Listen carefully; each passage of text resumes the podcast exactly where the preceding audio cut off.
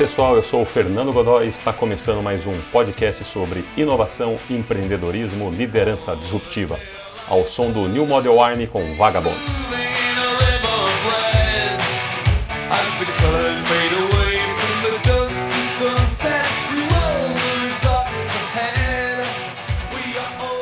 Temos uma crise única. Única porque desta vez não foi criada pelo sistema financeiro. O mundo tomou uma chacoalhada em todos os sentidos e não precisa fazer muita força para ver o que vem pela frente em algumas áreas. Hoje vou comentar rapidamente sobre as oportunidades e dilemas que surgiram e também sobre algo muito mais importante, uma causa maior. Primeiramente, vamos às oportunidades. Vendas online, trabalho home office, telemedicina, mudanças profundas no marketing e na publicidade. Quais empresas se destacarão durante e depois da crise e por quê? Hoje, uma frase postada errada pode prejudicar em muito o seu negócio. Se neste momento você olhou para o seu negócio e não está com um grande canal de vendas online, temos um problema. O que você deve fazer é definir qual é a sua estratégia para entrar nesse mercado. Tem muita literatura, muito conteúdo sobre isso eu vou ter que entregar mais valor, mais serviço, mais informação, mais conteúdo do que um simples produto. Tenho que entregar uma verdadeira experiência. Tudo isso com baixo custo e muita criatividade. Será que eu consigo montar um clube de assinaturas para garantir uma receita online recorrente? Então, tem que estudar o mercado online urgente, quem ainda não está e quem já está atuando, quais são as novas formas, esses novos hábitos que surgiram dos consumidores. Eu já falei em outro podcast que, caso seja impossível você vender o seu produto ou serviço online, mesmo assim a sua estratégia deve focar em usar todas as ferramentas para atrair estes novos clientes. Produção de conteúdo relevante, dicas, lives, vídeos explicativos, até atraí-lo para o seu funil de vendas. E para mim, essa foi a primeira grande lição dessa pandemia. Foco mais do que nunca no online. Venda ou atraia potenciais clientes. Pense nisso todos os dias.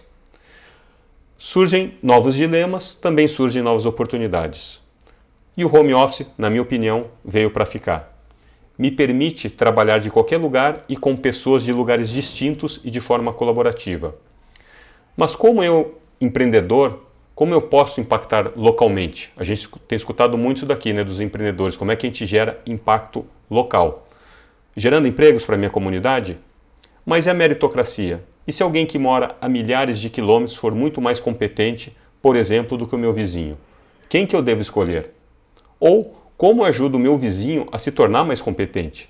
O que eu quero dizer é o seguinte: temos aí uma enorme oportunidade no novo modelo de educação. Querer ensinar algo importante, uma vez que a presença física deixou de ser uma fronteira. Se antes quem só tinha alunos presenciais, por exemplo, no seu bairro, por que não buscar agora alunos em todo o Brasil ou até mesmo fora? Ficando mais em casa, além do aumento de consumo dos tradicionais setores alimentício, saúde e higiene, quais novos produtos poderemos oferecer? Produtos educacionais para um segmento sedento por conhecimento nas mais diversas áreas, de culinária a tecnologia. O que importa não é a qualidade da produção, e sim a qualidade do conteúdo. Tendo em vista que todos nós se tornamos há algum tempo produtores de conteúdo, o mercado vai dizer agora quais são os de qualidade e quais serão descartáveis. Cabe a você organizar o seu conhecimento em formato de curso e aproveitar esta oportunidade. Se está aprendendo e acredita que não tem conteúdo suficiente para oferecer algo, aproveite da mesma forma essa oportunidade e seja um aluno exemplar. Estude, estude, estude. Em breve você se tornará o professor. Tenho escutado muito também sobre armazenamento de dados. Esse é um direito das empresas de tecnologia que coletam os nossos hábitos aos montes e diariamente, ou deveriam pertencer ao poder público para, quem sabe, prevenir de uma melhor forma uma nova pandemia, podendo rastrear onde cada cidadão esteve, por exemplo, nos últimos 30 dias. Só quer sei dizer o seguinte, que trabalhar com armazenamento de dados, fazer análise e propor novas soluções é sem dúvida um grande mercado. Outro mercado que vai sofrer mudanças profundas é a publicidade. Muitos já falam que 2020 um ano perdido. Como é que vai ser a nova publicidade? As marcas, elas estão aí o quê? Só para vender? Não, a partir de agora vão ter que ser marcas informativas. Eu acho que vai mudar muito esse padrão dessa venda é, persuasiva, onde a gente tem que pressionar, pressionar para comprar, para comprar. As marcas têm que informar. E outra coisa, as grandes marcas estão cancelando as suas campanhas de publicidade e colocando dinheiro em causas e projetos inovadores. Será que a sua empresa não poderia atendê-los ou seu departamento, você pensar numa solução, porque essa verba está disponível? Então, olhar para dentro da sua empresa, do seu negócio e ver o que, que eu posso oferecer para essas marcas, que não só estão buscando projetos inovadores, mas empresas que tenham causa, que tenham um propósito. Eu vou falar disso daí mais para frente. Ah, sobre cidades inteligentes, ah, também deve movimentar mais a partir de agora, espero pelo menos, onde se fala o que, que, que, é cidades inteligentes. A gente vai ter as coletas de lixo por tubos subterrâneos, é tudo automatizado, é, vamos ter gerenciamento do trânsito através de semáforos inteligentes, a própria iluminação urbana que só vai acender quando necessária. Então, espero que depois dessa crise o poder público avance com essas políticas de smart cities. Vamos ficar de olho e, obviamente, startups estão de olho nesse segmento. E aí, entre dilemas, é, eu pergunto qual que é o futuro do co-work? Das academias de ginástica, da indústria de entretenimento, de turismo, né, viagem, hotelaria. Todos os serviços, será que eles vão ser via streaming, né, ou streamingizados, como já estão dizendo agora, com preços menores, atendendo um público maior? Será que daqui a um curto espaço de tempo, a volta de eventos exclusivos, o que eu quero dizer com exclusivo? Né? Eventos presenciais e talvez com preços mais altos, voltarão com alguma força? Que tipo de serviço que a gente vai poder oferecer para essa nova fase de eventos como um todo, tanto eventos corporativos, shows, entretenimento, é, torneios de futebol, enfim. Será que a gente vai continuar viajando com a mesma frequência para fora do Brasil? Será que qual vai ser o novo app que vai surgir que vai gerenciar esse tipo de serviço de viagens pós-crise, os cuidados que nós teremos? Então, mesmo na crise, nesses dilemas, a gente tem que começar a enxergar o que, que vai surgir de novo. E além dessas oportunidades, é, acho que vai reaquecer um debate que há anos a sociedade tenta chegar a uma conclusão. Sempre quando há movimentação entre setor público e privado, surgem oportunidades, mas tem muita coisa indefinida. Acho que até que ponto os grandes problemas que ultimamente eram resolvidos pelas startups e não mais pelo poder público há anos, por exemplo, mobilidade urbana, com o surgimento do, do Waze, do Uber, dos patinetes, das bicicletas, poderão ter novamente esse fluxo invertido, ou seja, esperar que os governos sejam responsáveis pelas soluções na área de saúde e desenvolvimento econômico. Ou será que a gente estava focado em algumas áreas e esquecemos de outras? Né? De novo, como a área da saúde, apesar de ter grandes é, empresas, startups de health tech se destacando aí. Mas acho que o que eu quero dizer é o seguinte: de nada adianta a gente ter tanta tecnologia se não tivermos leitos e equipamentos suficientes. Acho que tem que restabelecer um equilíbrio. Então, vai ficar aquela briga. O governo vai ser responsável por criarem as regras e nós vamos seguir essas regras, ou primeiro as startups vão criar novos modelos de negócios e depois o governo vai entrar para regulamentar. Então, vai ter que ter essa busca por equilíbrio. E como se tornar uma empresa melhor do que somos hoje, tanto pelo fluxo de caixa, que em sua maioria não foi criado um colchão. A gente sabe que a maioria das pequenas e médias empresas duram no máximo 30 dias. Então, o que, a gente vai aprender com essa lição para quem sobreviver? A gente está no momento de sobrevivência, óbvio, de sentar em cima do fluxo de caixa e olhar, e olhar sabiamente o que, que a gente vai gastar, o que, que a gente vai investir. Então, mas fica um aprendizado. Né? A gente sabe que 30 dias não dá para nada. Ah, será que a melhoria nas relações entre colaboradores, clientes e comunidade, isso daí vai surgir novos negócios, novas formas de fazer esse tipo de gestão. As empresas estão preocupadas agora em se tornar um brand builder, ou seja, de construir realmente a sua marca é, amparada num grande propósito, numa grande causa.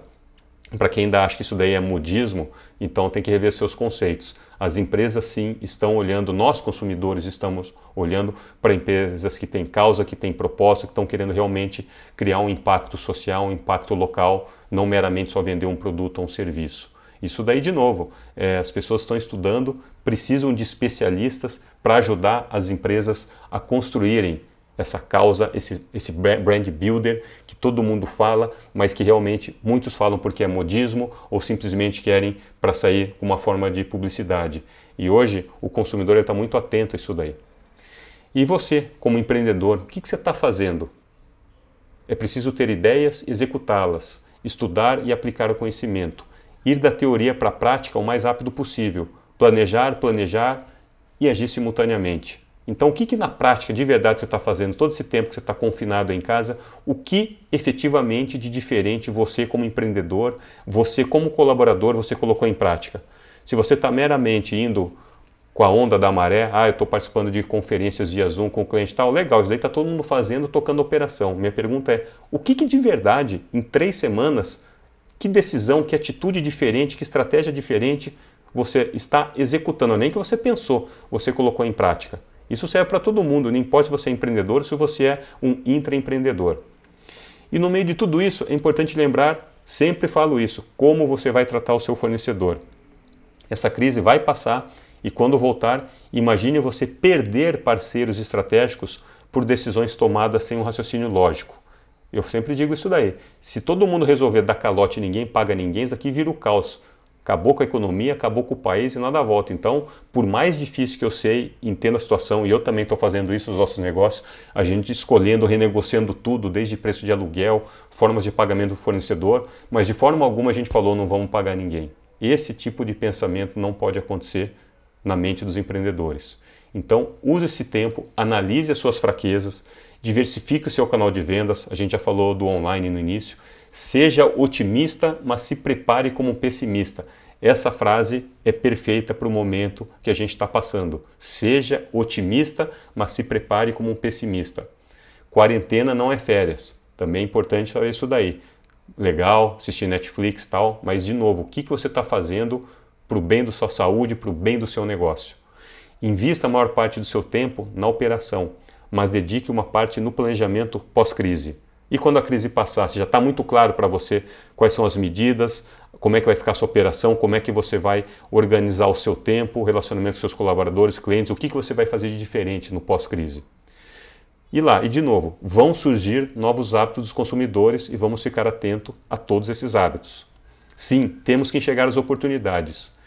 Como o mundo todo está buscando a tal da oportunidade no meio da crise, só há uma maneira de fazer: subindo a barra, subindo a régua em todos os critérios. E o que é subir a barra?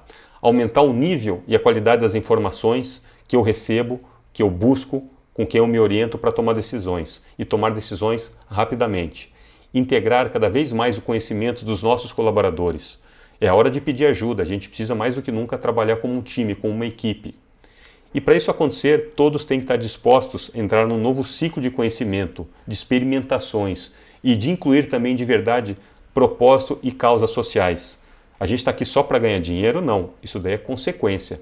Qual que é o objeto do meu negócio, da minha empresa, esse tempo que eu dedico para trabalhar, que bem maior e melhor eu estou buscando? Então é querer verdadeiramente criar impacto social. Chega de modismo, chega de balela, chega de discurso que não chega a lugar nenhum é na atitude, nas decisões, no dia a dia, nas execuções, que a gente vai realmente ver como é que a gente vai impactar, como é que vai melhorar a nossa sociedade. Por quê? Agora nós somos gestores de empresas, de pessoas e passamos a ser, querendo ou não, gestores sociais. A busca incansável pelo lucro deixou de ser para muitos empreendedores o objeto principal. E esses empreendedores que já estão se destacando durante essa crise no socorro à sociedade. Por quê? Essa busca por lucro há muito tempo foi substituído pela busca do equilíbrio, por defender uma causa, por acreditar num propósito maior. O lucro, lucro sempre foi consequência dos seus atos, decisões e a sua vontade de correr risco. E para finalizar, eu gostaria de lembrar três princípios entre os inúmeros deixados pelo bilionário Warren Buffett, mas que se aplicam como uma luva para o momento que vivemos hoje, onde muitos entraram em desespero infelizmente. Ele sempre falou sobre a importância do efeito do tempo, entre outras formas, sobre a força dos juros compostos. Trazendo para a nossa vida, acredito que tudo que a gente constrói leva tempo, nada é da noite para o dia. Se você achou que em apenas um ou dois anos teria tudo resolvido, acostume-se a pensar e a planejar para o longo prazo. Isto serve para investimento, carreira, relacionamentos e negócios. O segundo princípio é sobre a educação, onde alguns diminuem o ritmo ou até chegam a interromper o aprendizado porque pensam que já atingiram um determinado patamar. O Warren Buffett comprou suas primeiras ações, se eu não me engano, aos 11 anos de idade. Desde então, ele nunca parou de estudar o mercado e de aprender, mesmo sendo um bilionário. E por que nós vamos contrariar esta regra? Estude, estude, estude. E o terceiro princípio é sobre a paciência. Ter paciência, que aliás é uma grande aliada do tempo. Se ao longo do tempo as amizades, investimentos e negócios tendem a ser valorizados, ter paciência é um princípio fundamental para não entrarmos em desespero.